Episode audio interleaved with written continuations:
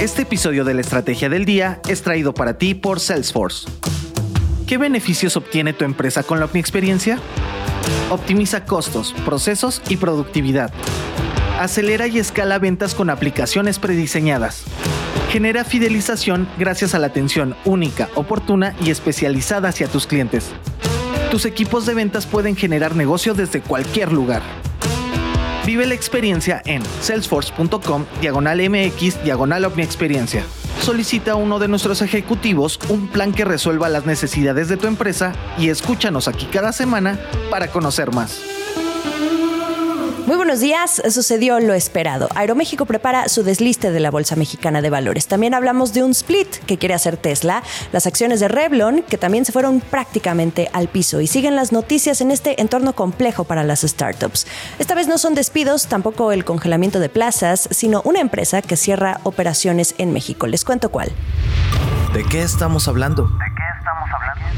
Ahora que concluyó el proceso de reestructura de Aeroméxico, quedaba un asunto pendiente, sus acciones en la Bolsa Mexicana de Valores. La aerolínea finalmente comunicó el viernes pasado que sí buscan dejar de cotizar en el mercado y van a proponer a sus accionistas el salir de la Bolsa Mexicana. Esto significa la cancelación del registro y del listado de sus acciones en el mercado de valores mexicano. La asamblea para proponer y votar esto está programada para el 27 de junio. La salida de Aeroméxico de la Bolsa Mexicana era algo que realmente ya se esperaba. En este plan de reestructura, que le permitió salir del capítulo 11, se aprobó también un aumento del capital social de la empresa, incrementos en la participación accionaria y un split inverso de acciones, que esto ocurre cuando se busca reducir el número de acciones en circulación que hay en el mercado público, porque un porcentaje importante del capital accionario va a quedar en manos de inversionistas. Hoy los nuevos dueños de Aeroméxico son el fondo Apollo Global Management, que fue el que puso los mil millones de dólares durante todo el proceso de reestructura que duró cerca de 21 meses, Delta Airlines, que antes era el socio principal, luego otro par de inversionistas mexicanos y acreedores. Apolo tiene hoy el 22.4% de participación. Delta ahora tiene un 20% y lo demás se está distribuyendo entre el resto. Esta reestructura, entonces, diluyó el valor de las acciones de Aeroméxico en manos del público inversionista en la Bolsa Mexicana, pero también le permitió a la empresa sumar nuevo capital para subsistir y poner en marcha planes con los que busca volver a crecer.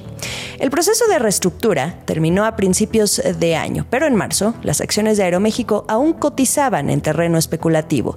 Mostraron aumentos por encima del 30%, llegando a cotizar hasta en 350 pesos por título. Hoy el precio ronda los 240 pesos. Lo que han dicho los analistas a Bloomberg Línea es que en este periodo sigue siendo especulación, viendo fluctuaciones. Primero vimos una caída y después comenzó a recuperarse Федерации. Sobre todo una vez que se supo que la empresa salió adelante con este proceso de reestructura. Hubo optimismo, pero el perfil, según los analistas, es que ha sido y sigue siendo especulativa. El CEO de la Bolsa Mexicana, José Oriol Bosch, reaccionó desde la Riviera Maya, justo en medio de este foro de emisoras. Dijo que no le gustó saber del anuncio, pero espera que sea una decisión temporal, la de Aeroméxico, y que pronto regrese a cotizar en el mercado accionario. Una empresa menos con la que va a contar el mercado mexicano en el que hoy por hoy reina más la opción de deslistarse o de mantenerse privada que debutar. Acciones y reacciones. Por cierto, hablando de splits de acciones, Tesla quiere proponer a sus accionistas una división de acciones 3x1 en su reunión anual de agosto una propuesta que están queriendo traer a la mesa mientras Tesla está viendo una fuerte venta de sus acciones y que además ha estado mostrando un rendimiento inferior al del mercado en general. Por ejemplo, las acciones de Tesla han bajado casi un 35% en comparación con la caída del 18% del Standard Poor's 500. Un split de acciones lo que hace es dividir el valor nominal de las acciones, lo que hace que se eleve el número de títulos de forma proporcional en el mercado, pero manteniendo el mismo capital. Es para aumentar el número de acciones en circulación y al mismo tiempo disminuye el valor de cada acción.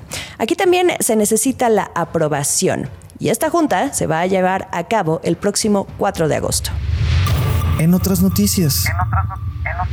Y hablando de procesos de reestructura y desempeño de acciones, vámonos al caso de Revlon, esta multinacional de cosméticos que tiene marcas como Elizabeth Arden o Elizabeth Taylor y una presencia en cerca de 150 países. Las acciones de Revlon se desplomaron 53% el viernes, siendo la mayor caída intradía que ha tenido en su historia. La reacción tiene origen, y ese es un reporte de Reorg, un medio de comunicación, que informó que Revlon se estaría preparando para declararse en bancarrota esta semana. Esta caída de 53% hizo que de plano las acciones fueran suspendidas en la bolsa de Nueva York. Cerraron el día en 2.05 dólares, desde aproximadamente los 16 que valía cada título. ¿Qué pasa con Revlon? Está batallando para mantenerse relevante y detener su caída en ventas en medio de la competencia, pero no solo de otras grandes marcas, sino también de otras pequeñas que solo usan las redes sociales para ganar clientes. Pero también sus problemas vienen desde la pandemia, cuando el encierro hizo caer la demanda de maquillaje. Mal fin de semana para El último sorbo. Despidos, plazas congeladas y también cierres. El ecosistema de las startups aumenta el sentimiento de cautela. Concentrémonos ahora en ese último punto, cierres de operaciones. En México, una startup ya está optando por esto. Se trata de la colombiana Merkeo, que es una empresa de delivery, un supermercado digital. Decidió cerrar sus operaciones en el país. Si ustedes llegaron a utilizarla, se darán cuenta que la aplicación ya no está disponible para realizar pedidos. Esa es la razón y esto ocurre desde el 8 de así lo confirmó la compañía, aunque evitó profundizar en las razones de por qué hizo este movimiento. Aunque la mayoría en medio de este ambiente de incertidumbre y reducción de costos, la mayoría de estas empresas que ha anunciado algo así, está optando por, por decir que obedece a una reorientación en la estrategia del negocio. En el caso de Merkeo, este movimiento lo hacen después de haber obtenido 22 millones de dólares de financiamiento por parte del Banco Interamericano de Desarrollo, que es el BID dijeron que ese capital lo van a utilizar para expandirse a Brasil y mejorar su plataforma tecnológica. Pudiera también ser tema de competencia, no lo sabemos, pero en México este mercado del delivery es sumamente competido. Quien pierde, por supuesto, es el consumidor digital. ¿Por qué? Porque tiene una opción menos. Nueva semana la iniciamos juntos con la mejor información, por supuesto a través de bloomberglinea.com. Nos vemos por Twitter, arroba la estrategia MX, en YouTube y en Instagram. Que tengan un buen lunes. Esta fue la estrategia del día, escrito y narrado por Jimena Tolama, producido por Arturo Luna y Daniel Hernández. Que tengas un día muy productivo.